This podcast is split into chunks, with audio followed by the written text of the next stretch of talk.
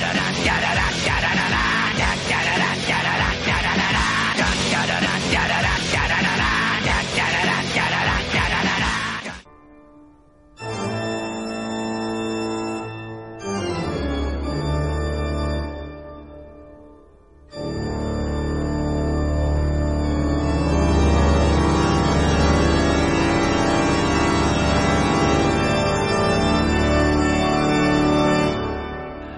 buenos días, tardes o noches, sea el caso en que están. Nuevamente estamos con una edición de Mucas, aquí Cepillo.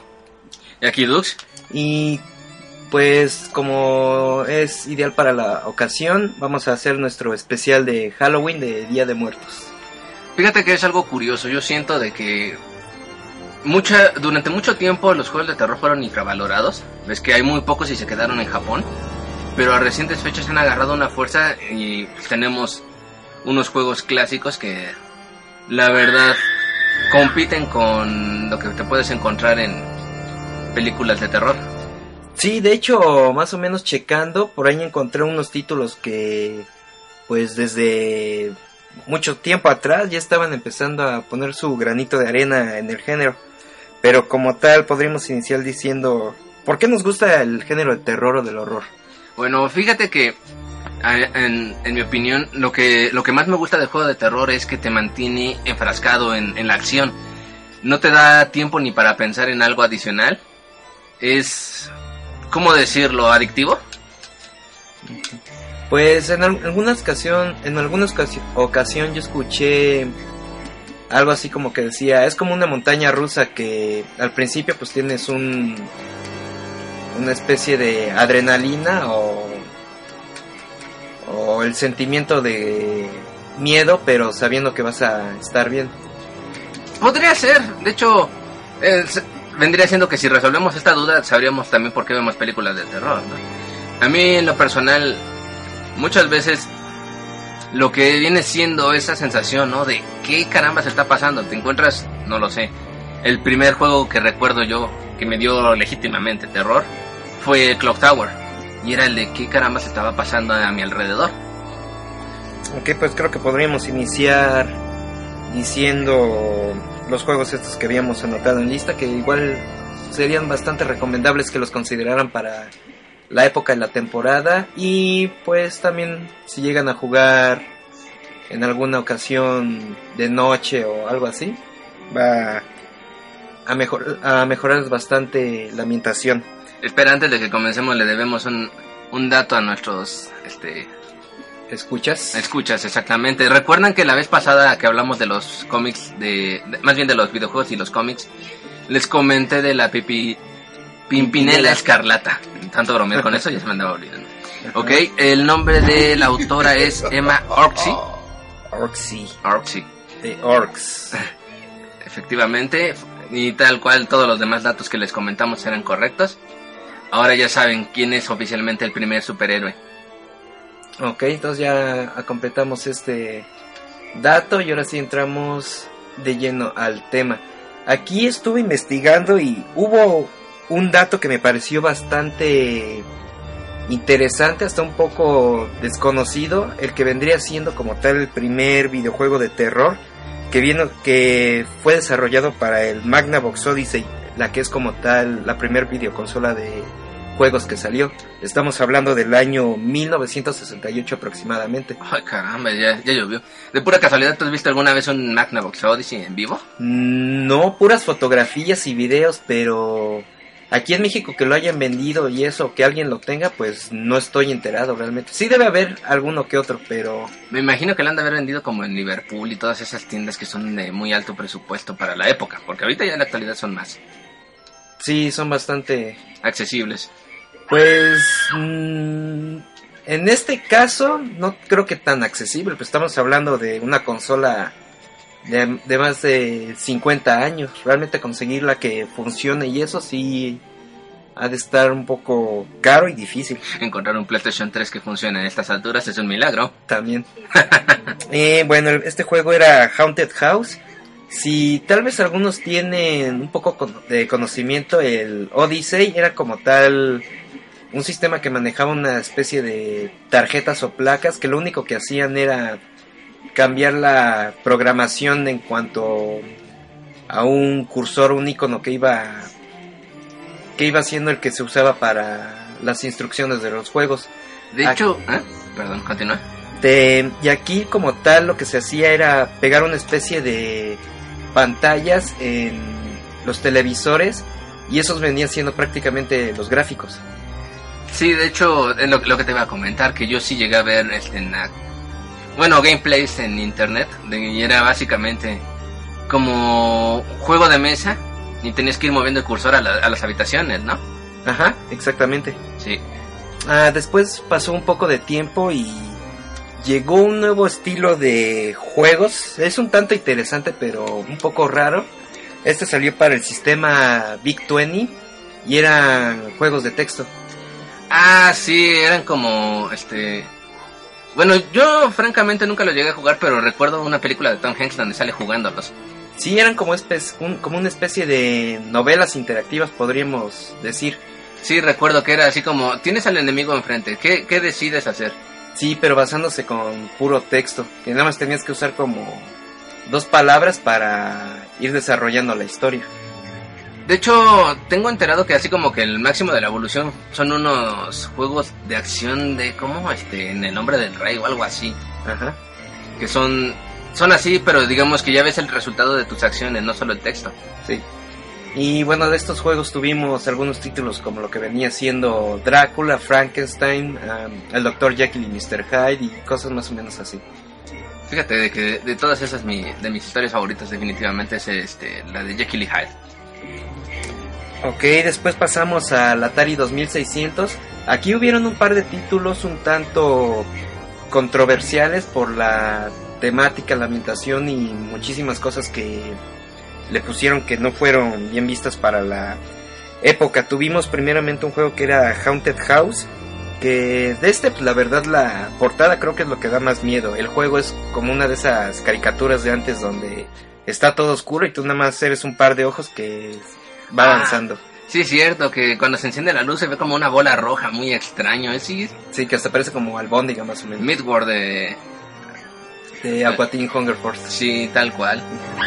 Eh, tuvimos un juego de Frankenstein que era un poquito raro porque era como una especie de plataformero tipo Donkey Kong. Estaba un poco raro, no, no tenía tanta... ¿Tenías que ir escapando de él o armándolo? No recuerdo bien esa. Mm, tenías que ir armando una pared para evitar que se terminara de ensamblar, algo así. Está enfermo ya. Y después llegamos con dos títulos que sí fueron bastante, pues, ¿cómo decirlo? Dejaron huella, porque incluso hasta por esto mismo son unos de los juegos más raros y valorados del sistema. Están basados en, la en las películas de Halloween y La Masacre de Texas. Ah, sí, que de hecho ese de La Masacre de Texas es famoso porque cuando te alcanza Leatherface te corta la cabeza. No, de hecho en La Masacre de, de Texas tú eres Leatherface y tú tienes que ir matando a las chicas. Ah. Que de hecho vas avanzando, las vas matando y se va escuchando un beat que se viene interpretando a que es un ruido. No, digo a que es un, un su grito de muerte. No, la verdad es que ahí sí me agarras un poquito en curva, no sé. Ya después en el de Halloween, aquí sí es lo que ocurre de en cuanto Mike My, de Michael Myers, ¿sí es Michael Myers? Sí es Mike Myers. ¿No era el de Austin Powers? No. Bueno, el el otro es Austin Powers. Ah, ese me... No, pero el, el, actor sí era Mike Myers, ¿no? Ah. Bueno, el antagonista de Halloween. sí, déjamelo así mejor. Te, en cuanto llega a alcanzarte a ti o a uno de los niños que tienes que proteger, pues les termina volando la cabeza y claramente se ve la sangre salpicando. Y para lo que vino, lo que vino siendo el Atari sí fue algo bastante subido de tono. Pues sí, sobre todo porque recordemos que para esa época era así como que el juguete de los niños. Los videojuegos en esa época eran juguetes. Sí, aunque sí había personas ya de un mayor rango de edad y eso, realmente ver una violencia tan gráfica, tan explícita, sí, sí marcó bastante una, pues no sé si decir etapa o, o cómo en cuanto a esta parte. Me hace pensar que las generaciones cada vez van censurando malas cosas. Sí, algo así. Ah, y después ya tuvimos lo que fue el, el Nintendo, el Famicom. Aquí igual hubo un poco de control por parte de, Nintendo. No, no le gustaba mucho meter este tipo de cosas de contenido en sus juegos. Aquí tengo uno que salió en sí exclusivamente para Japón. Lo han manejado en a manera de cartuchos reproducción o en emulador pues lo puedes jugar y todo. Está basado en una película que se llama Sweet Home. Ah, sí he escuchado de él. La verdad es que, fíjate, tengo más ganas de ver la película que el juego. Pues el juego es bastante... Mm, no, no sé si decir raro, pero como que interesante o curioso. Porque viene siendo un RPG, pero tú manejas dos grupos con distintas personas, vas recorriendo una mansión embrujada y cada una de estas personas tiene una función en particular, que es la de, por ejemplo, la enfermera puede curar a los heridos, hay una mujer que tiene una aspiradora y con esta aspiradora vas limpiando los espíritus. no, vas limpiando el camino el camino que está lleno de vidrios para que puedas seguir avanzando. Eh, había un fotógrafo. había un fotógrafo con el que podías ir revelando algunas cuantas claves ocultas. Alguien tenía un encendedor para prender velas. Ajá. Y aquí, cuando uno de tus personajes moría, no había manera de resucitarlo. Hay un juego similar de PlayStation. Nuevamente se me escapa el nombre. No, es domingo, tengo el cerebro un poco apagado. y bueno, de este de Sweet Homes se dice de que fue la base para una serie que pasaremos en ella en un momento. Ok. Pero después tenemos lo que fue un juego que se llama Chiller. Este salió para arcade y después lo adaptaron de manera sin licencia para el Nintendo. No, no me suena. Es un juego de disparo donde pues vas avanzando como en patios, en tumbas, en habitaciones de tortura y lo que tienes que hacer es ir disparando a todo lo que se, aparezca. Ah, sí, es cierto, que terminaba destrozando al que estaba torturado, colgado en la pared y ya, ya, ya. Ajá, ese mero. También ese juego marcó un poco de polémica, no por nada fue que lo, lo lanzaron de manera ilícita y sin licencia en el Nintendo. Y después tenemos lo que vinieron siendo algunas cuantas adaptaciones de películas de, del género, lo que viene siendo Viernes 13 y Pesadilla en la calle del infierno. Fíjate que lo que viene siendo Pesadilla en la calle del infierno, ah, tal como lo dijo Arturo, yo creo que es un juego infravalorado. Me parece una buena idea. Está basado en Pesadilla en la calle del infierno 3 donde tenían que precisamente darle permanente sepultura a Freddy Krueger. Entonces, me, parece una buena idea. A lo mejor lo que no le ayudó, obviamente, fue el control por la época. Pues sí, yo lo llegué a jugar y hasta eso, fíjate que no me parecía malo, me parecía muy entretenido. Y creo que me hubiera parecido aún más entretenido si hubiéramos tenido el multitap y lo hubiéramos podido jugar de cuatro personas. Sí, de hecho, este, fíjate que a lo mejor siento yo que este es de esos juegos que si lo jugaste en la época de haber sido muy bueno.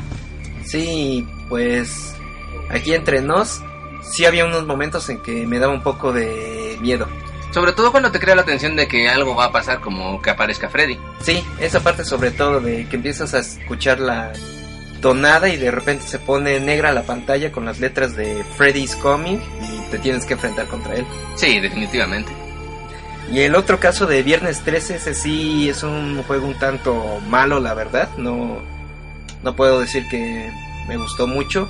Lo único que le encuentro como interesante o curioso es que en cuanto te matan, te sí te dicen directamente estás muerto, no estás derrotado, te vencieron o el típico game over. Sí, de hecho, quizás mi queja de ese juego es que la, el mapa, la, la navegación es increíblemente mala. Malísima, pero... hasta al revés, podría decir casi casi de lo normal. Eso y los boss battles en primera en primera persona. Ah, los que son tipo Punch Out. Sí, en primera persona y en un juego de Nintendo, la verdad es que debe, bueno, era la cosa más complicada del mundo. Ok, tenemos aquí uno que se llamaba Doctor Chaos. Es un más o menos un side scroller bastante genérico, pero sí tiene una ambientación tétrica, lúgubre, así de miedo. Estás en una especie de mansión abandonada, pero hay portales que te llevan a distintas áreas. Tú tienes que rescatar a tu hermano que se llama precisamente Doctor Chaos, pero van apareciendo un montón de criaturas raras o con una apariencia así medio tétrica. Aceptemos las cosas. ¿Qué clase de padre les pone el Doctor Chaos a su hijo y no espera que algo malo pase? Pues sí. y aquí nuevamente igual que el de Viernes 13 hubieron momentos en que salieron unas bestias que aunque pueden parecer pues bastante ridículas o pues que no den tanto miedo, realmente por la ambientación o la manera en que iban saliendo, sí, como que sí te daba un poco de miedo en algún punto. Aceptémoslo, hay cosas que a veces por muy ridículas llegan a dar miedo, como un ejemplo que yo tengo, te lo comenté hace poco, y ya llegaremos a él.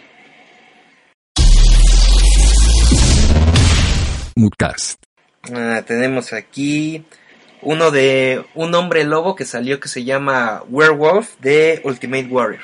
Ah, sí he oído hablar de él, que es algo así como Beaten Up.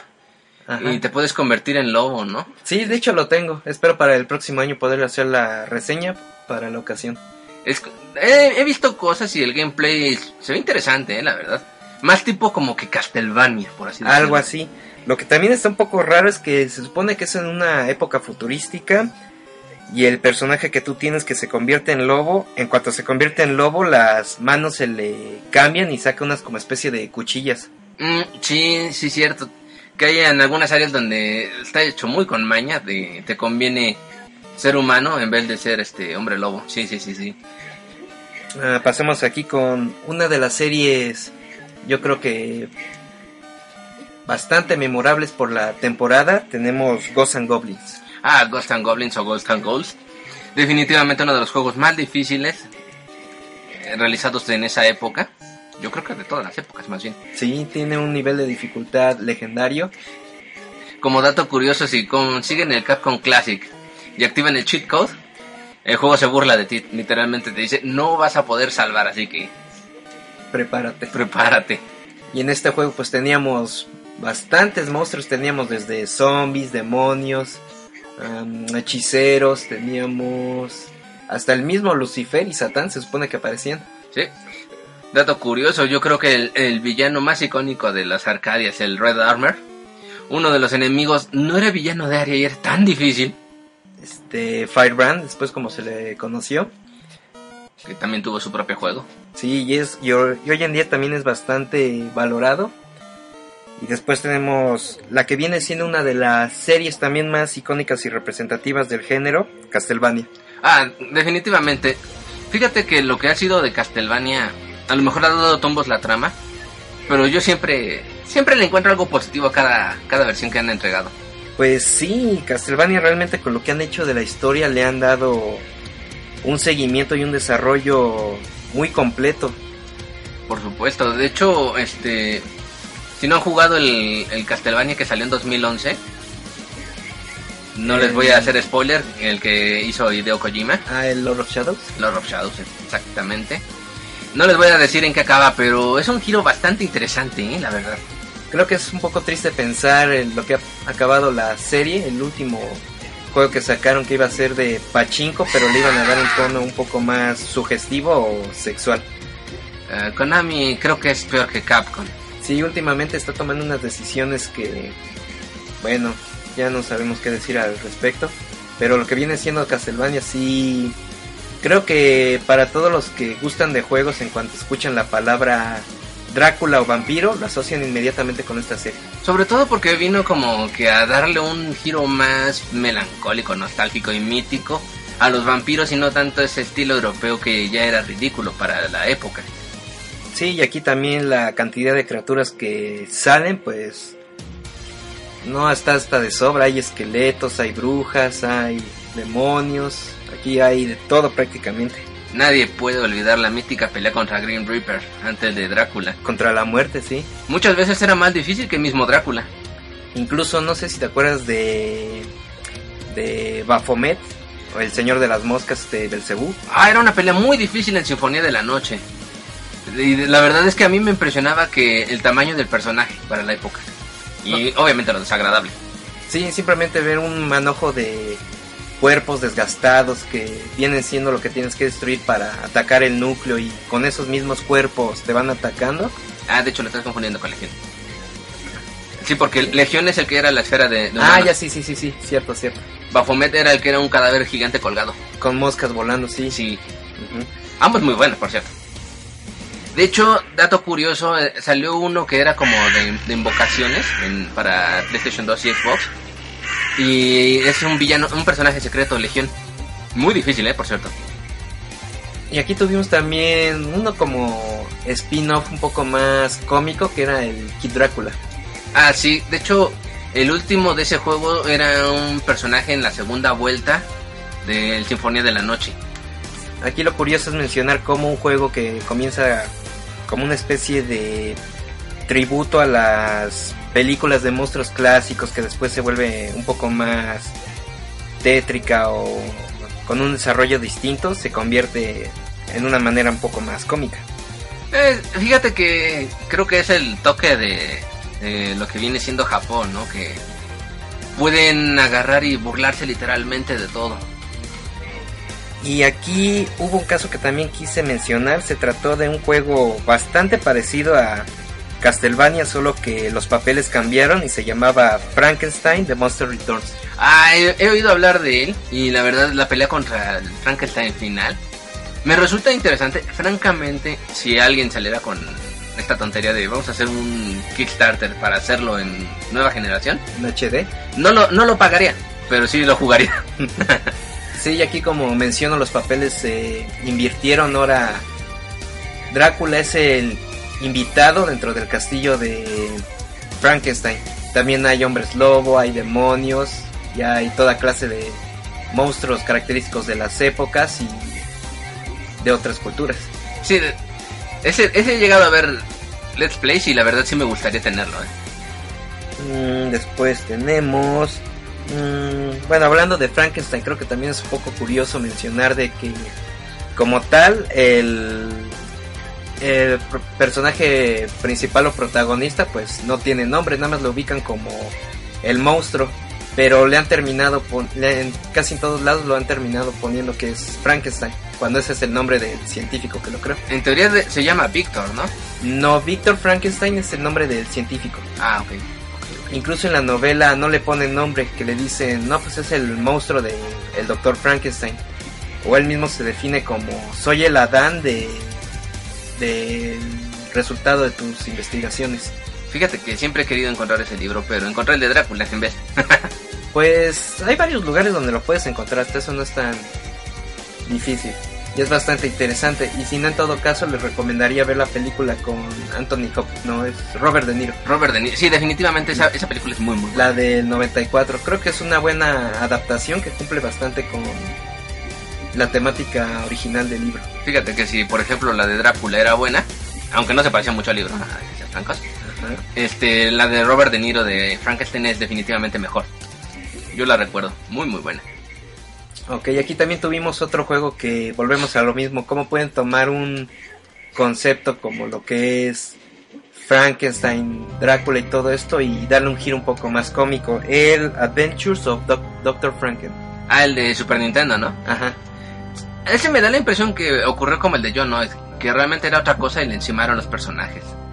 Porque se juega muy raro, que tiene unas habilidades muy peculiares Frankenstein ahí. Se juega más o menos como Double Dragon 2, que dependiendo de la dirección en donde estás viendo, de, de eso depende el ataque que realices. Sí, de hecho, he visto unos cuantos Let's Play. Creo que creo que nadie aguanta el juego, ¿eh? Nada más he visto como las primeras dos áreas. Es que también como que es muy rápido, muy desfasado, pero no es tan manejable o, contro- o controlable como uno quisiera. Sí, no, ese es el problema de muchos de esos juegos de esas épocas.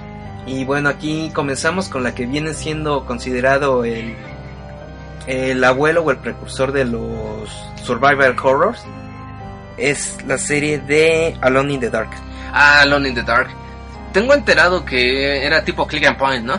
No, de hecho sí fue de como tal que avanzabas en un ambiente en 3D dentro de una mansión, pero la manera de tomar las armas, de usarlas, de, de completar los acertijos y todo eso, es lo que realmente fue la piedra angular dentro de este género. Y estamos hablando del año 1992, que fue la primera entrega. De hecho, fíjate que esa, esa franquicia, todo el mundo comenta. Yo lo jugué muy, muy, muy poquito, la verdad que ese sí le pasó de que literalmente cada entrega fue como que empeorando y perdiéndose la esencia. Pues sí, realmente lo que han sido las últimas entregas se nota que le quisieron copiar bastante a Resident Evil. A Resident Evil, pero con un resultado pues no muy bueno. Incluso pues tenemos aquí que nuestro amigo Uwe Boll pues adaptó la película y es considerada una de las peores en cuanto a este género te voy a ser franco. Yo recuerdo, porque el, tema de la película es una de, mis canciones favoritas. Este, lo escuché y sí tenía ganas de ver la película. Ya después me enteré quién era Woody Ball. pues ahí la tengo por si después quieres echarle ojo, pero sí, también prepárate. ¿Por qué me odias? Siempre dices, vamos a ver la de este, Dead or Alive. Y, y ahora esta. ¿Qué te he hecho? Me cae. Bueno, es para que también tengas ya tu... tu propio criterio. Ajá. Sí, nada, ya sabes, lo digo en broma. Ah, y después ya tenemos lo que viene siendo considerada la... Ahora sí que la joya dentro del género de los survival horrors, la serie de Resident Evil. Ok, dato curioso, se van a burlar de mí en internet, lo siento. Yo jugué el Resident Evil desde el 2, nunca he jugado el 1. Yo solo he jugado el 1 y el 4, y esos son los que más me gustan. Yo jugué el 1. No es cierto, perdón. Jugué el 2, jugué el 3, no he jugado el 4, jugué el 5 y jugué el 6. Y si van a dejar un pulgar abajo, perdón, pero a mí me gustó el 6. y pues también aquí lo que igual pasó con Alone in the Dark, siento que lo que fue la serie en un principio y lo que es ahora se ha ido denigrando, ha bajado su calidad bastante. Fíjate que en cuestión de, ok, es modo sobrevivencia Apuesto que si te ponen exactamente una aventura muy similar, una y otra y otra y otra y otra vez, era normal que te ibas a cansar por, tal. Entiendo que sean muchas explosiones uy, dirigido por Michael Bay. Porque te viene dando la oportunidad de, ah, es que, oh, rayos, un dinosaurio gigante zombie me está persiguiendo. Suena absurdo.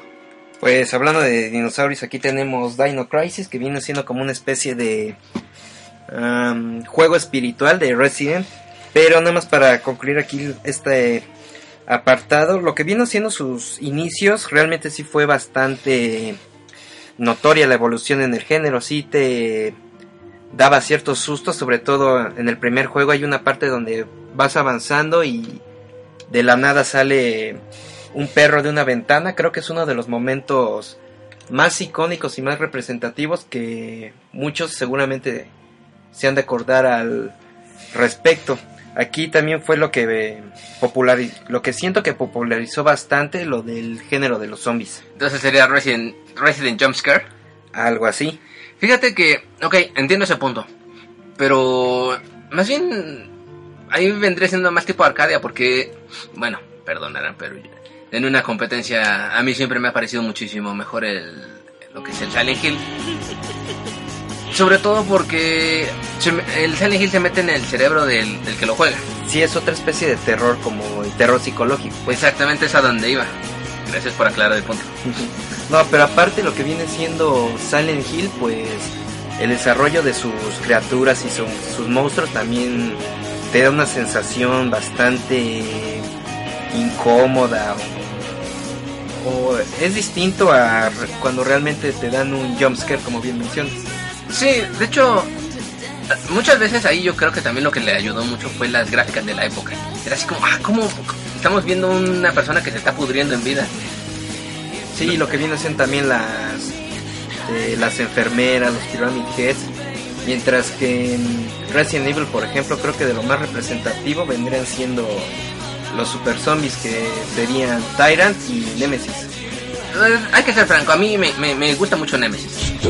Lo que viene siendo tal cual como dice sus monstruos, no, no tengo queja alguna. Ah, tenemos también aquí uno que originalmente pues iba a ser como un creo que iba a ser entre el Resident Resident Evil 3 o 4, pero terminó convirtiéndose en una serie por aparte, el Devil May Cry. Devil May Cry. Fíjate que ese es más hack slash Ajá. y ese es ah, así como que irreverente. Me, me gusta. Sobre todo porque crea su propia mitología.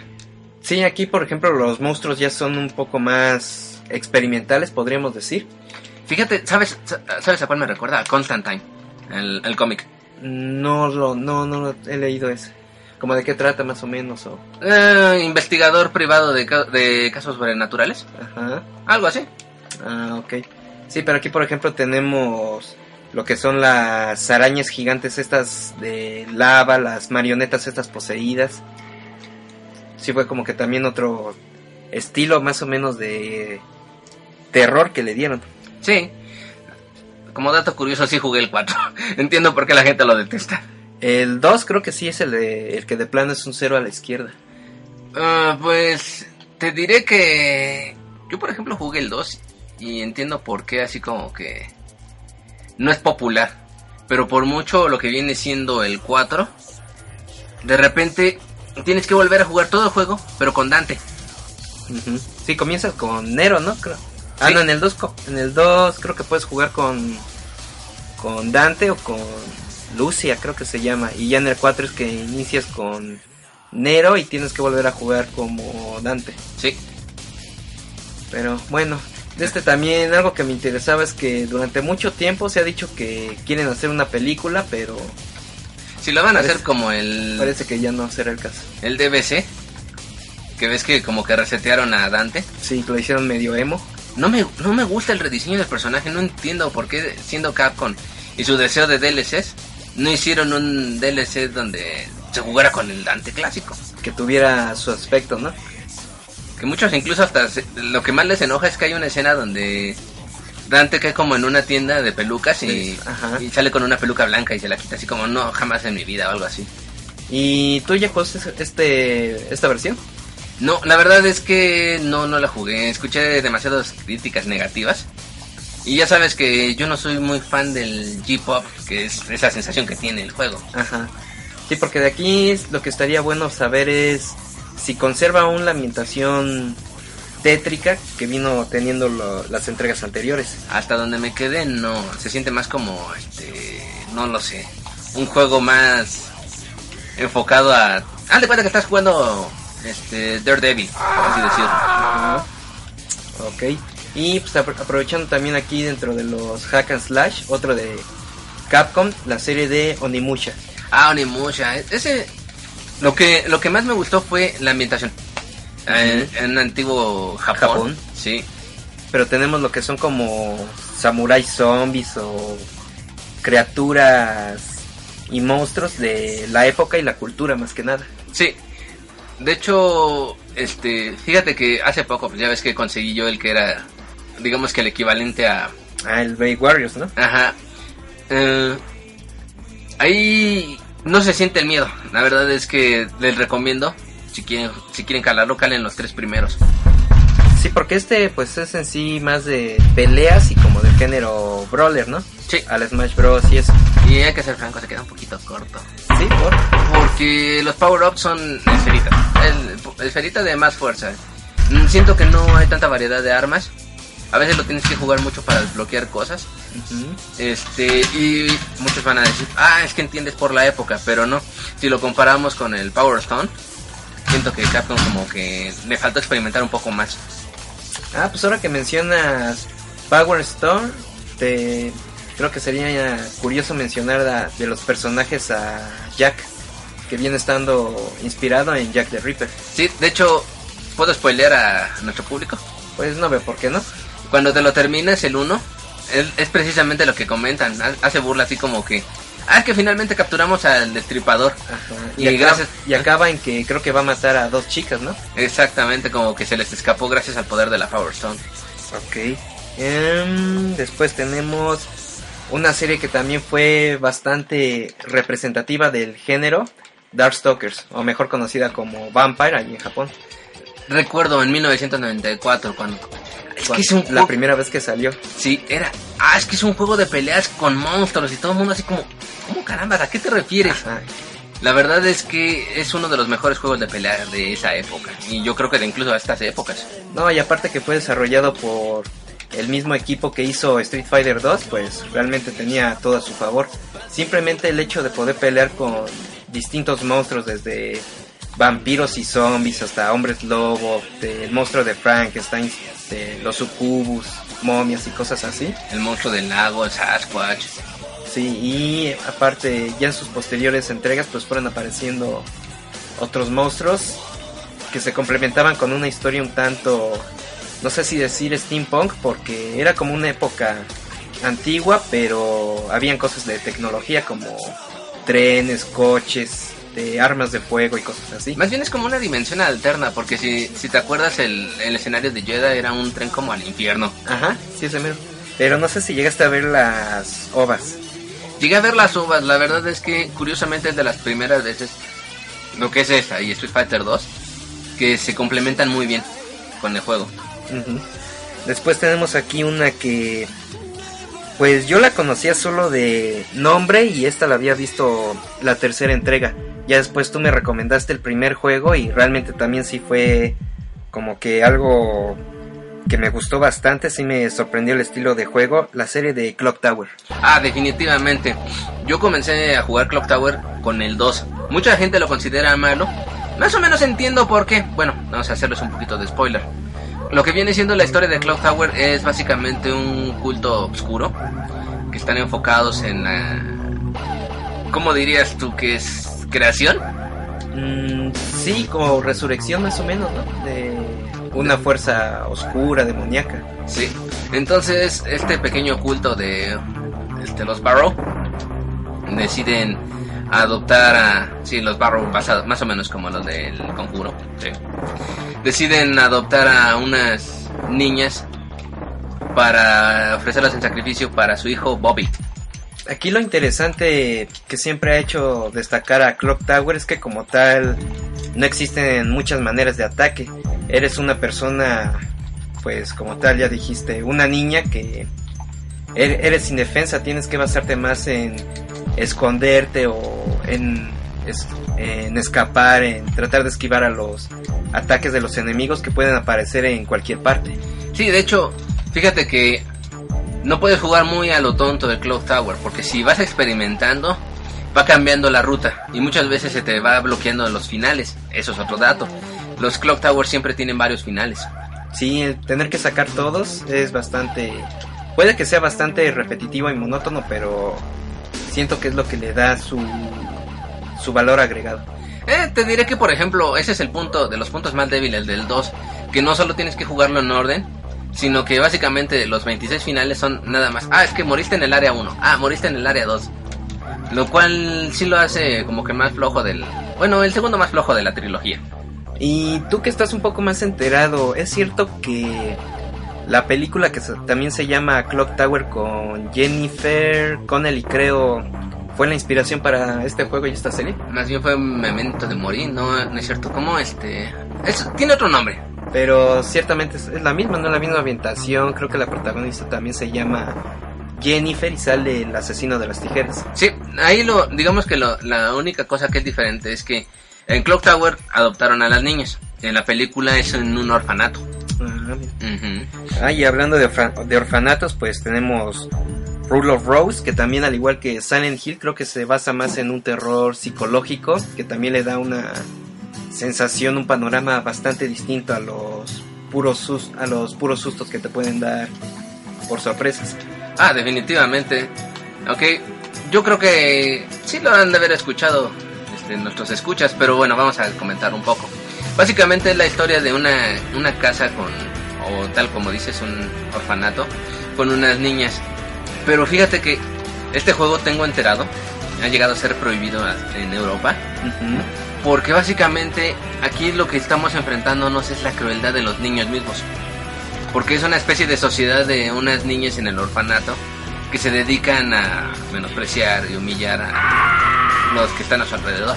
Y no solo eso, sino que las niñas como tal todavía pues no han alcanzado la mayoría de edad y hay cosas un tanto sugestivas o fuertes que es lo que también le ha dado su reputación y controversia. Sí, de hecho, fíjate que de ese juego no tengo queja alguna más que el final.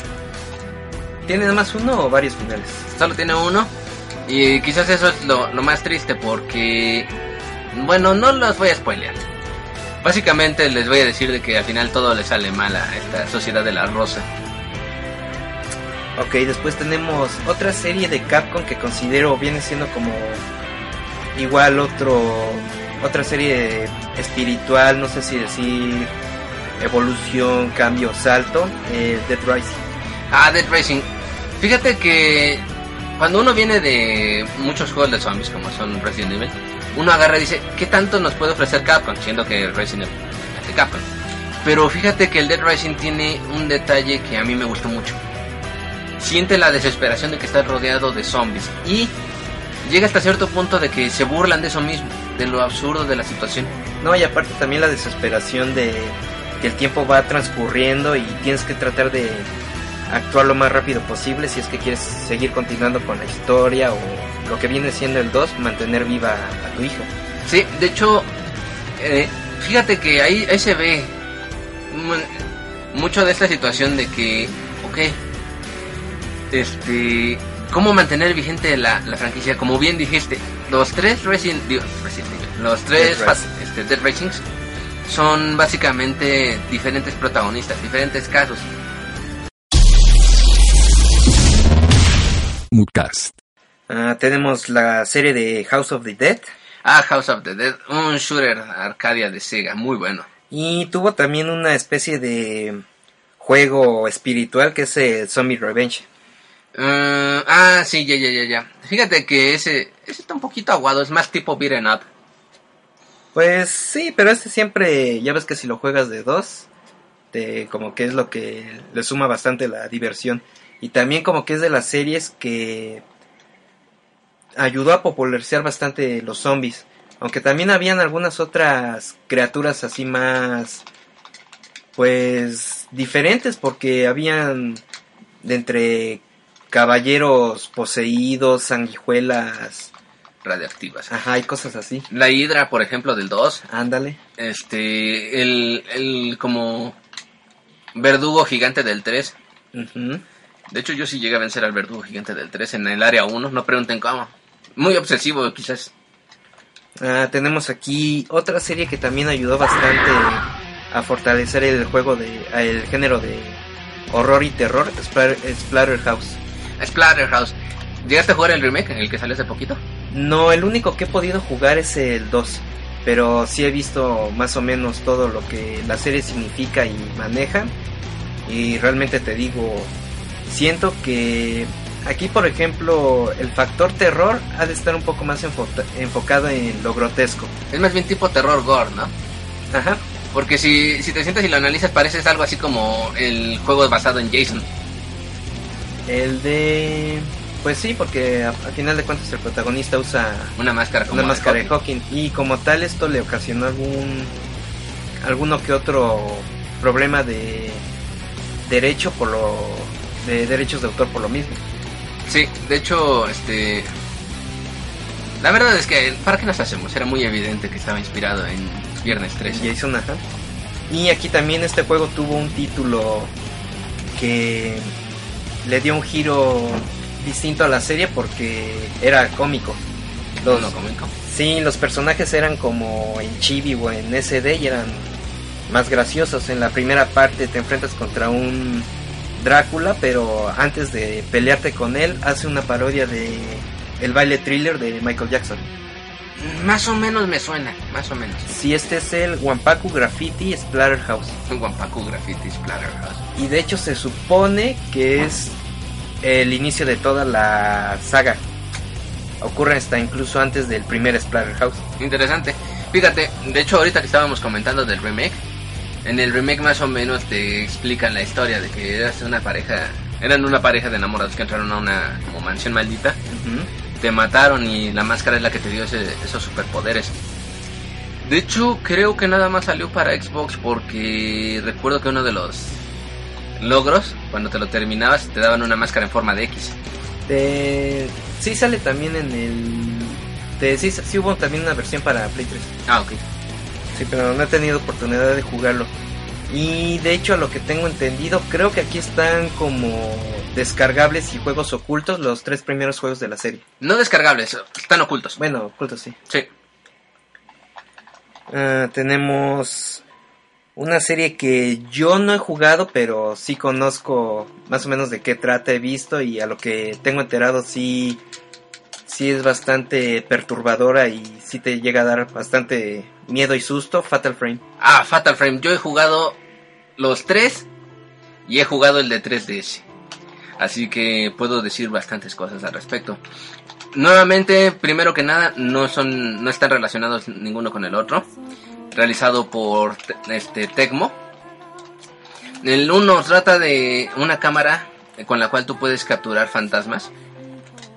Básicamente tienes que investigar por qué murió tu hermano. Está bastante bueno. Eh, es una mezcla entre jumpscare y terror psicológico. Aquí creo que entras a una especie de pueblo abandonado japonés, ¿no? Ese es en el segundo, sí. De hecho, fíjate que en el segundo muchos lo llegaron, intentaron compararlo con Rule of Rose, pero sí, obviamente no. Porque aquí manejas a unas gemelas. Entonces, las Olsen. unas gemelas Olsen. No, af- afortunadamente estas son muchísimo más amenas.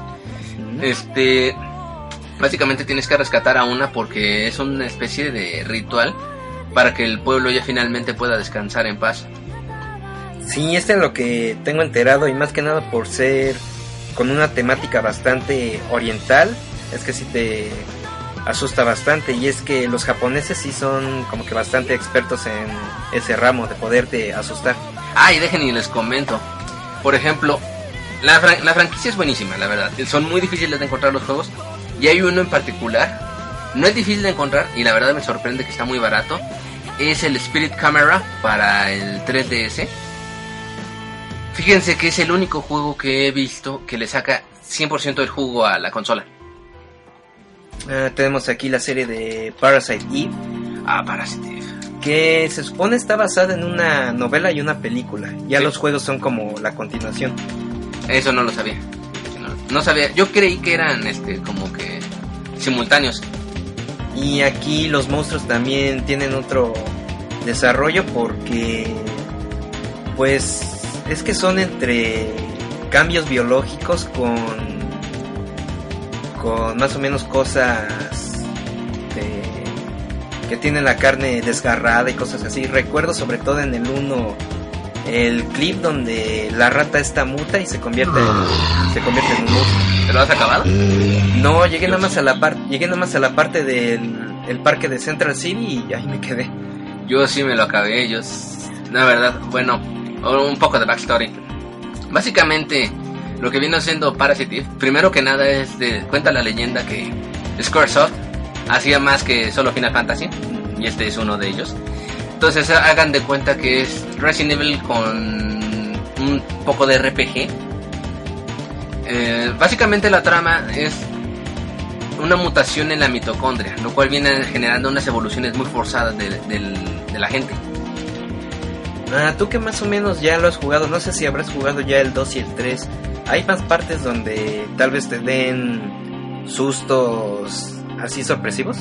No, de hecho, fíjate que mucho del, del susto mismo viene de, tal cual como lo dijiste, eso de la mutación de la rata.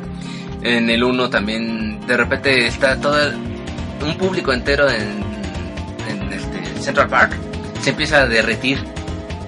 El 2, la verdad, te voy a ser franco, es decepcionante porque ya es más tipo Final Fantasy. Ah, aprendiste fuego, ah, aprendiste electricidad. Y el 3 es algo así tipo Matrix, está bizarro como él solo. Como Ghost in the Shell y así. Sí, Mm, tenemos una pequeña serie que, aunque fue, aunque tuvo la ambientación ideal, pues no llegó para más. Nightmare Creatures. Nightmare Creatures, me Pues más o menos se desarrolla como en las épocas de los años 1800. En, no sé si los dos juegos se desarrollan en Inglaterra, pero tiene tiene como que un desarrollo tipo de tipo Jack el Destripador y eso, pero siguen apareciendo bestias o monstruos como especie de demonios. Mm, no, la verdad no me suena. Sí, te digo, fue bastante desconocido. Creo que nada más tuvo dos juegos y pues desapareció. No se ve que tengan planes de hacer algún remake o una nueva adaptación, una versión remasterizada, algo así. Ah, pues ahora que ahora que comentas de que no dio más de sí, nos, nos saltamos un pequeño pedacito. ¿Recuerdas que Capcom compró Clock Tower? Ajá. ¿Sí llegaste a jugar el 3? Mm, un poco. ¿Sí recuerdas un jueguito llamado Hunting Ground? Mm, me has comentado de él, pero no le he podido jugar. Que se supone viene siendo el 4 en sí, ¿no? Exactamente. Fíjate que ahí el único problema que le pongo es que hicieron un poco más de lado el terror y se volvió más como de misterio. Uh, tenemos los juegos de Saw, que ya viene siendo como un nuevo estilo de terror. Aquí, pues sí, ya es más gore que nada. Ah, yo sí lo llegué a jugar. Sí, ¿qué tal? Mira, mucha gente lo detestó, la verdad, pues ya sabes. Yo qué hacen eso, pero este, a mí me gustó lo que viene siendo el primer juego de Saw. Básicamente era el de resuelve el el acertijo, haz de cuenta como en la película, tienes que sacar las navajas, entonces tienes que mover el análogo y procurar no, no morir en el intento. Seguido de un boss battle con este Pigface. Es, hagan de cuenta un Silent Hill más enfocado a puzzles. Y muy gore, definitivamente. Muy, muy gore. Aquí vamos a hablar de una serie que igual teníamos que haber mencionado en un principio más.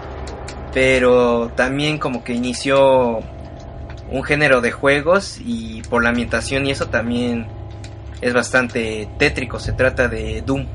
Ah, Doom. ¿Has llegado a jugar el 3? No, yo nada más me quedé en los clásicos, en el 2 y el 1. Bueno, en general Doom siempre ha sido un juego muy muy punk, ¿no? El de pelear contra demonios y todo. Tan, tan así que el cómic es, es así, ¿no? De dices, ¿qué le pasa al protagonista? Porque está como que deseoso de matar gente. No mencionaba el del 3 porque el 3 es como precuela. Donde te explican que básicamente abrieron las puertas del infierno que se encontraban en Marte. Ajá. Entonces ahí sí es de que de repente vas en un pasillo, se apagan las luces. Y cuando se prenden está toda la tripulación muerta y despanzurrada. En el pasillo es bastante, bastante, este... ¿Cómo decirlo? Choqueante. Y aquí aparte los enemigos son como una especie de zombies también, ¿no? Creo que hay en algún punto como mezcla entre zombies con demonios, algo así. Más o menos como que te explican los originales, como por ejemplo la cabeza flotante con fuego. Ajá, ¿eh, los cacodemonios o eso. Ajá, te explican que son básicamente así como que gente que gritó y se le salió el cráneo. Bastante loco. Sí. Está muy, muy, muy tullido. Mm, tenemos la serie de Left 4 Dead, no sé si tú la hayas jugado o la conozcas. Sí, la verdad sí los he jugado. Eh, básicamente está hecho para jugar online, pero ¿a qué me refiero con esto? Que son como cinco historias por separado y es básicamente sobrevive. Sobrevive a toda la variedad de zombies que te puedes imaginar, los screamers, los tanks. Mm, tenemos aquí los juegos de Aliens y sumado a esto pues nos podríamos ir con la serie de Dead Space. Ah, Dead Space, ¿has jugado Dead Space? No, solo lo he visto y lo conozco. Tengo muchas ganas de ver las películas animadas, pero este sí he visto que la ambientación es un poco pues como de miedo en el espacio y sí me da un poco de cuscus. Fíjate, bueno, yo he jugado los primeros dos, la verdad el tercero como que no me gustó mucho, pero bueno, básicamente es como debió haber sido Alien en este cualquier juego de Alien. Tú estás atrapado en una, en una estación espacial, tienes que averiguar qué carambas pasó. No tienes armas, básicamente vas encontrando herramientas. Por eso el arma clásica, por excelencia, es un como que... Uh, una pistola de clavos. Uh, básicamente trata de que encontraron un monolito extraterrestre. Entonces el, el cual va mutando a la gente. Está muy bueno. Muy, muy bueno. Hagan de cuenta. Este, un enjambre espacial, por así decirlo. Mm, Después tenemos un juego que considero que es una verdadera una verdadera lástima que no llegó para más porque tenía absolutamente todo el potencial, incluso se rumoreaba que iban a hacer una película y una secuela, pero por problemas legales el estudio que lo desarrolló tuvo que cerrar sus puertas. Tenemos a Eternal Darkness. Eternal Darkness. No, me suena, pero se me fue la hebra. Es el juego de GameCube que más o menos toma elementos del mundo Lovecraftiano, de estas bestias, estas entes terroríficas de otras dimensiones, pero que van jugando con tus sentidos. Ah, sí, el que te vendí, ya me acordé. Más o menos lo empecé a jugar. Francamente, fue, fue una época en la cual ya no tenía ganas de jugar, por eso te lo vendí. la verdad estaba bien difícil, está muy difícil. Sí, pero aquí tiene una ambientación también súper tétrica, lo que viene siendo el, el mismo título lo, lo enfoca, una oscuridad eterna. Hay unas partes donde no ves absolutamente nada y de repente te salen bestias o criaturas que ni sabes cómo atacar, cómo reaccionar. Pero sobre todo lo que fue súper original este juego es que después de recibir las reliquias o los poderes de, de las entes di- dimensionales es que el mismo juego ahora sí que literalmente juega juega contigo. Hace que te cambia la pantalla el control te manda escenarios que que no habías pasado en un principio y dices pero pues esta habitación estaba aquí qué fue lo que pasó Tengo enterado que también eso ocurre si de repente vas jugando muy mal.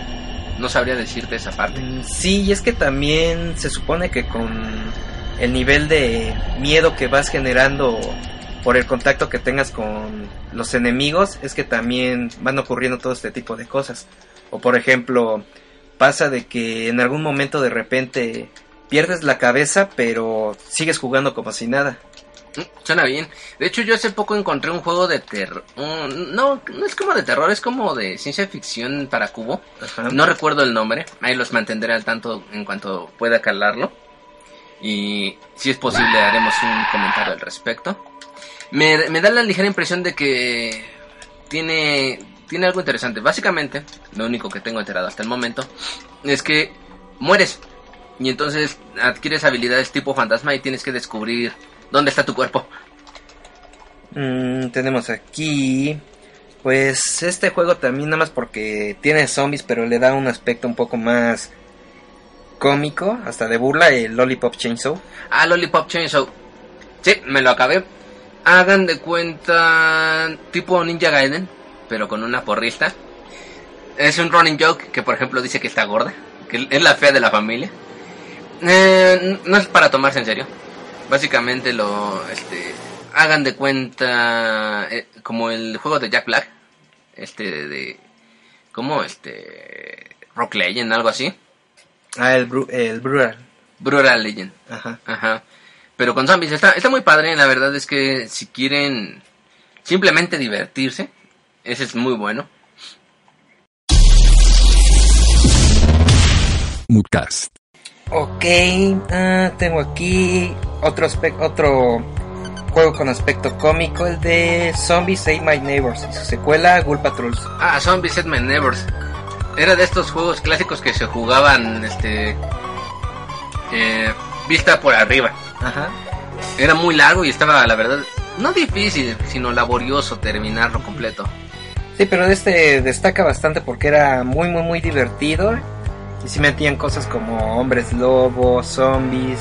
Momias, los Eh, recuerdo que eh, eran muy buenos. Ajá, que también te transformabas como en monstruos y servían sobre todo para cuando te enfrentabas al que es como una parodia, una parodia del Jason.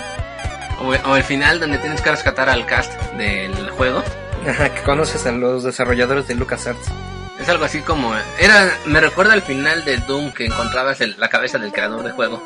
O también mencionando un, un poco de los aspectos para esta parte, lo que tenemos en la serie de Mario Bros. eh, pues tenemos desde la aparición de los fantasmas, los bus, hasta los Koopa Trupas que son como esqueletos.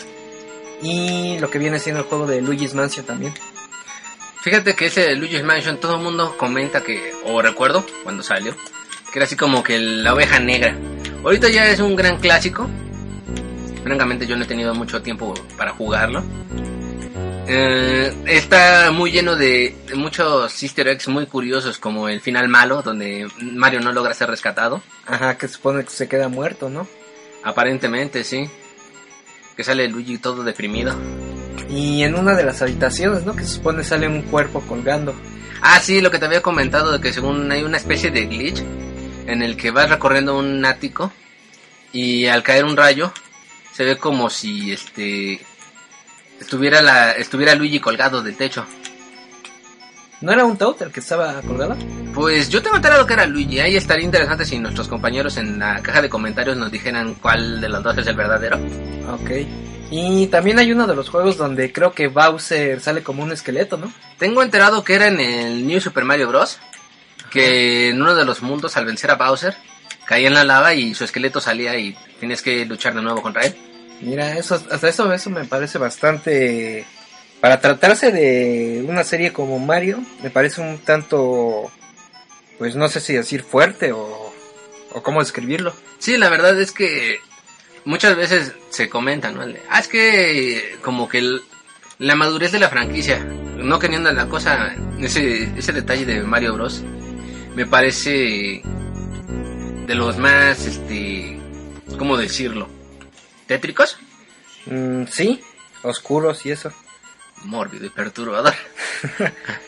Ah, tenemos la serie de... Bueno, no sé si es serie o cuántos juegos tiene, pero Suffer. Suffering, son solo dos juegos hechos por Midway, al mismo tiempo que lo que fue Mortal Kombat este, Deception. Básicamente trata de que estás en una prisión, aparentemente es Alcatraz. Algo extraño comienza a ocurrir en la, en la prisión y tienes que escapar de ello. Aquí puedes vencer a los enemigos a golpes, obviamente, pero también te puedes ayudar de la luz. Mm, O sea que viene siendo el típico con- contraste de luz y oscuridad, ¿no? Fíjate que lo curioso es que es muy ambiguo. En el juego nunca agarran y te dicen tú eres la víctima. Al contrario, muchas veces queda explícito de que tú eres la, la razón de, de todos los problemas. Eso, es- eso suena- bastante interesante. Está bastante interesante. De hecho, hasta me hace pensar que es como de los aspectos que usan bastante, de manera bastante recurrente en Silent Hill.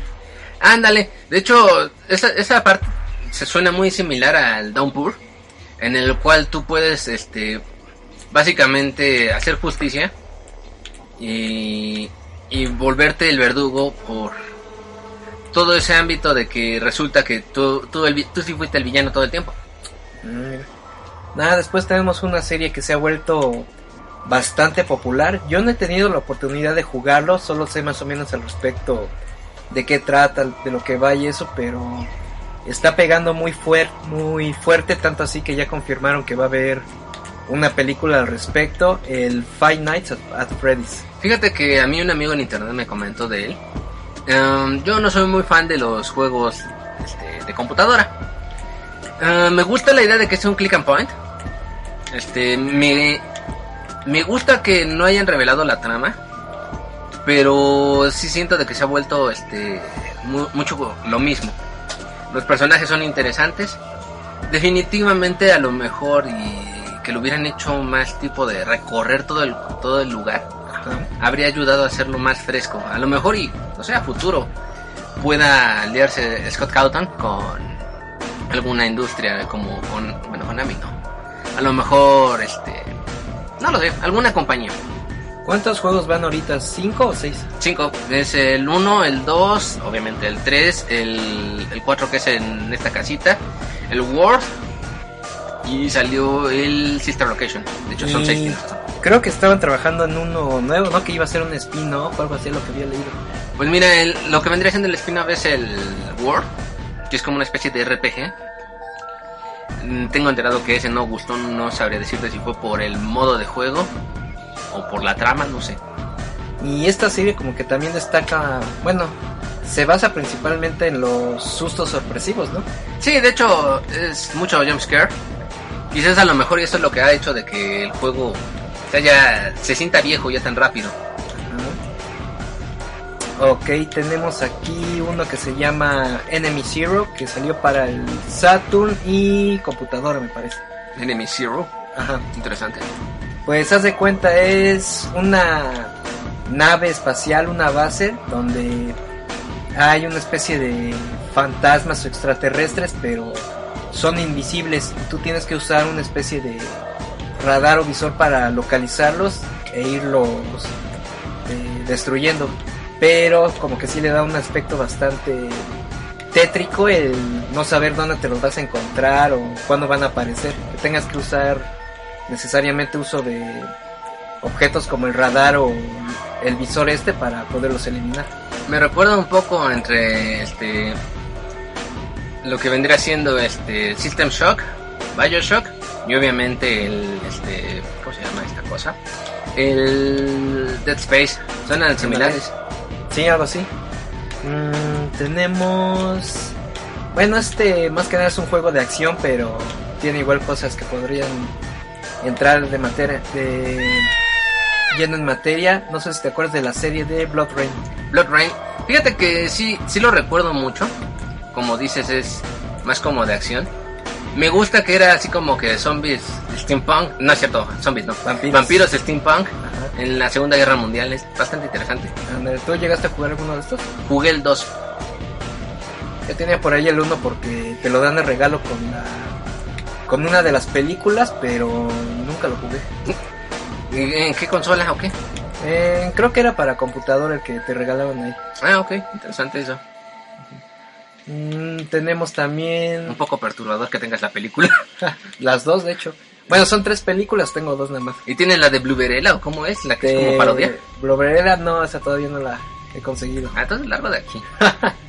algún día, algún día, espero. Ah, tenemos lo que vienen siendo juegos para la compu, que también hubo un momento en que el género de terror tuvo un boom impresionante. Hubieron una cantidad de juegos exageradamente larga que supo aprovechar bastante las especificaciones de los sistemas y sobre todo darle un auge a esta parte. Tenemos por ejemplo los juegos que fueron tipo click and point o como ave- aventuras gráficas o de esas aventuras en video que eran con personas reales y tú nada más ibas desarrollándote mediante pequeños movimientos que hacías en los escenarios, tenías que completar escenarios, cosas así, de resolver distintos tipos de, misterios o rompecabezas, juegos como Fantasmagoria, The Seven Guest, ah, Reaper, Ah, hubieron unos de la actriz esta cómica que hacía sus reseñas de películas clásicas de terror, Elvira, Ajá. Tenemos aquí unos que me hubieran gustado bastante jugarlos, se llaman Dark Seed. De hecho, ahora que comentas ese de Fantasmagoria, es he escuchado que parece que le, le ocurrió similar a Clock Tower, que el primero es como más basado en un caso paranormal y lo que vendría siendo el segundo más como de un asunto interdimensional, está bastante bizarro. Algo así. Estos de Dark Seed también son un tipo de terror un poco más lúgubre que se enfoca bastante en la ambientación o los gráficos al ser como que entre tecnológicos oscuros. Tiene arte del artista H.R. Geiger y es precisamente el punto por el que le da un aspecto bastante tétrico. Ok. De hecho, coméntales a nuestros compañeros si de pura casualidad no conocen a Geiger, existe la posibilidad. Pues para una referencia más fácil, Geiger fue un artista gráfico y visual que se le atribuye porque él fue quien diseñó y creó a la criatura del alien, al xenomorfo. Y además de que para la película de Prometeo, pues prácticamente toda la ambientación tiene su toque particular. Como dato curioso, Geiger, muchos de sus diseños son erotizados, por así decirlo. Él llega a comentar de que está inspirado mucho en todo el concepto del Necronomicon. Entonces, este hombre, como se pueden imaginar, da mucho de qué hablar. Sí. Y bueno, su estilo se, en, en muchos lugares he visto que lo definen como tech, como orgánico tecnológico. Sí, de hecho, precisamente hay comedores completos hechos en aluminio que hagan de cuenta que están comiendo en un nido este de alien. Ajá. Es bastante es bastante padre. La verdad es que chequen algunos de sus trabajos. O incluso si pueden visitar, aunque sea de manera virtual. Bueno, no sé si, si esté como de manera virtual o al menos buscando fotos y videos. Existe el Museo Geiger que tiene una ambientación bastante interesante. Hasta donde me quedé creo que sí está todavía. Mm, sí, porque lo dejaron creo que en, en su país natal. Pero te digo, no sé si existe una especie de recorrido virtual para Sí. ver lo que tiene. Si no, pues debería de tener el YouTube 3D para eso. Mm, Ok, pues creo que este vendría siendo ya nada más el complemento para cerrar este Ah, espera, ah, me, acaba de venir uno rapidísimo a la mente. A ver, ¿cuál? Alan Wake para Xbox Ah, 360. ándale, Alan Wake. De hecho, fíjense que es, es curioso, es uno de los mejores juegos para la consola y muy poca gente lo conoce. Rápidamente, la sinopsis. Hagan de cuenta que estamos jugando un libro de Stephen King. Básicamente es este escritor cuyo este trabajo obviamente es el de refugiarse de todas las presiones y decide ir a pasar sus vacaciones en la casa del lago con su esposa. Pero algo se lleva a su esposa.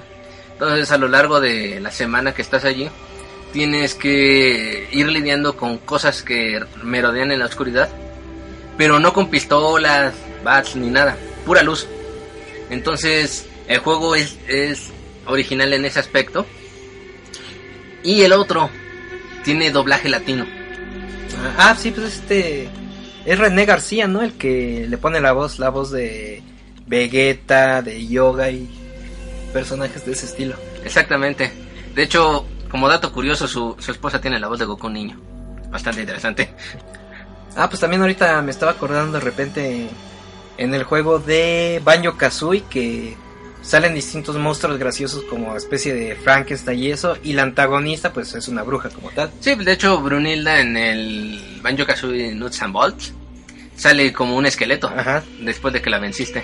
exactamente. Ah, y un juego que también por la ocasión creo que considero que es bastante im- importante mencionar, ya lo habíamos hablado de este en nuestro especial de México y los videojuegos, Green Fandango.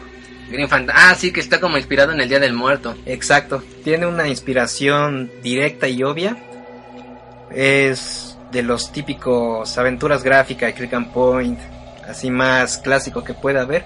Pero hay una parte que me parece bastante interesante y destacable en este juego, es que se supone que el juego se desarrolla normalmente en la Tierra de los Muertos. Pero hay un momento en que el protagonista sale al mundo de los vivos, al mundo real, Sí. y haz de cuenta que el mundo real se ve de una manera más... ¿Depresiva? No se ve bien bizarra porque son como fotografías Ajá. y tú eres un personaje así en 3D. Oye, está interesante. Otro que me recuerda más o menos ese asunto es el Siren para PlayStation 3. Ajá. Hagan de cuenta, bueno, de hecho el primer Siren es de PlayStation 2, el 2 y el 3 son de PlayStation 3, pero hagan de cuenta de que los personajes tienen digitalizados los rostros, entonces se ve bastante interesante el concepto porque se ve real, bastante real. El juego básicamente es un es una especie de parásito que infectó una aldea en un lago. Ok, creo que sin más ya podríamos ir cerrando el tema. Hemos hablado bastan- de bastantes juegos y ambientaciones ideales para esta temporada. Pues como conclusiones, ¿qué podríamos decir? que definitivamente la industria del videojuego de terror, a lo mejor ahorita estamos un poquito en crisis, pero por mucho es como de la apuesta más grande a futuro de los estudios, porque nos les han permitido generar personajes únicos, tal cual Pyramid Head, este, ¿qué otro más podría ser? Este, Pues Nemesis. Tyrant, ajá.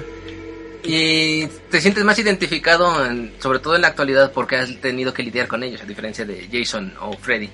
Además, siento que también, aparte de los personajes, las distintas sensaciones que pueden crear este tipo de títulos, se ha ido fortaleciendo de una manera impresionante. Creo que también el mismo género ha mostrado una evolución bastante interesante. Lo que era el cine de terror clásico, que era como un poco más elegante. Después lo que vino siendo el cine de terror de los años 80, 90, que era el denominado Slaughter, donde los personajes normalmente terminaban siendo asesinados por el antagonista o protagonista, como lo quieran ver.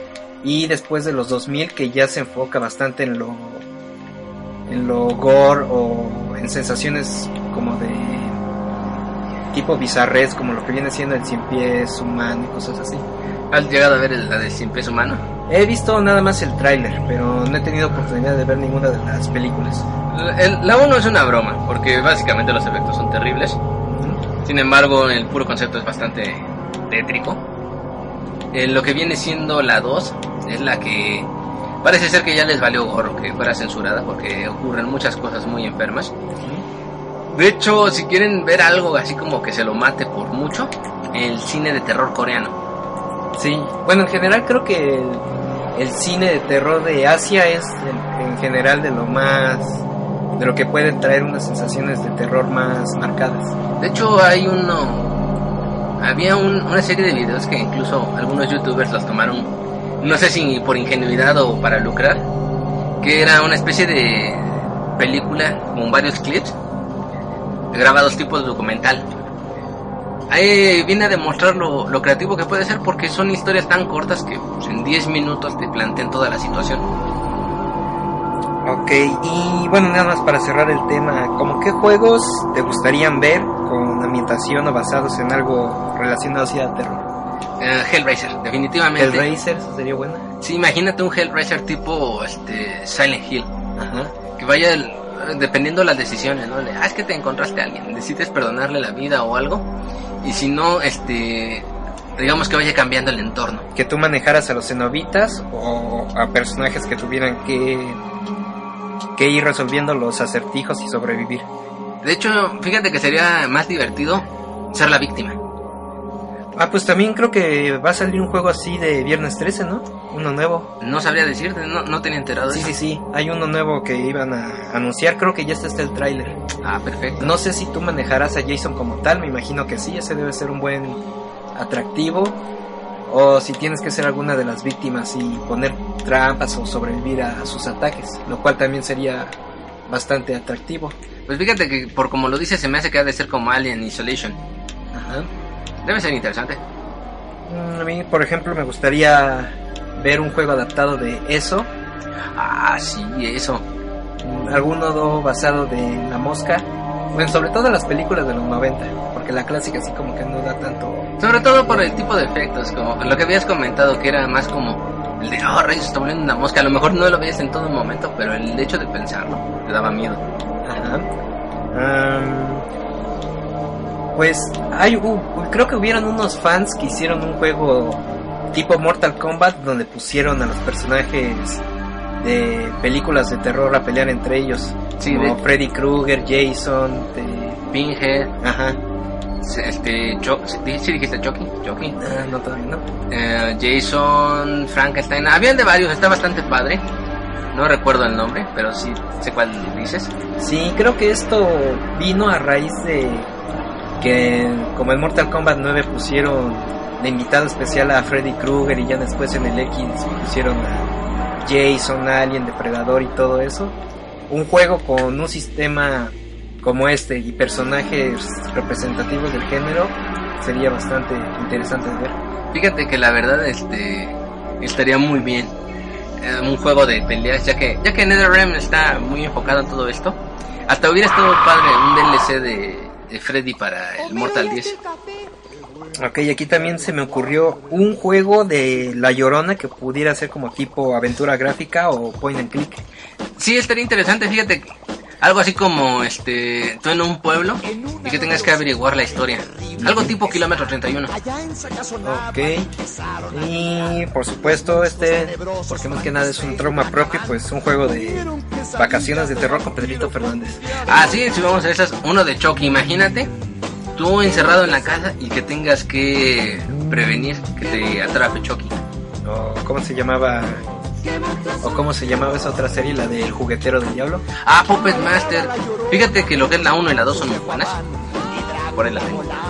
Ay, por aquí nada más para cerrar porque se me había mencionado este, se me había olvidado mencionar este. En PC existe una trilogía de juegos de La Bruja de Blair que son survival horror, tipo Resident Evil. Ah, sí, cierto. De hecho, lo comencé a jugar, pero se corrompió mi archivo. Sí, yo nada más tuve la oportunidad de jugar el 1, pero también me sacó alguno que otro susto por ahí. Sí, no, la verdad es que la, la Bruja de Blair fue una franquicia que la desperdiciaron terrible. Sí, también como que este era otro tipo de terror, ¿no? No era tanto psicológico, sino como Realista, por así angustiante, yo diría. Angustiante, ándale, sí. Sí, porque era todo eso de documental. Ajá, y sí, sí será verdad de que existe la bruja, qué es lo que está pasando, cómo se va a resolver el conflicto, todo esto. Para los que nos escuchen, imagínense, yo recuerdo cuando salió la película, todo el mundo, oye, es que sí, es, Sí, es verdad. real, ¿eh?". Ajá. Ya hasta las 500, ya como cuando empezó a bajar el hype, La triste decepción. y de que era falso. Sí, yo también.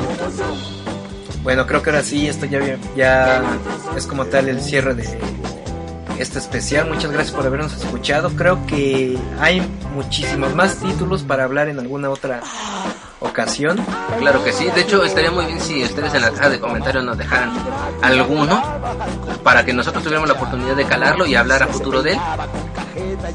Y sin más, no nos queda más que desearles una excelente noche de Día de Muertos o Halloween, como quieran disfrutar. Nos estaremos viendo en una nueva edición de Mucas, como siempre cepillo. Jackie Dux, Nos vemos en la próxima. paz. Yeah. Qué. Mm. mm.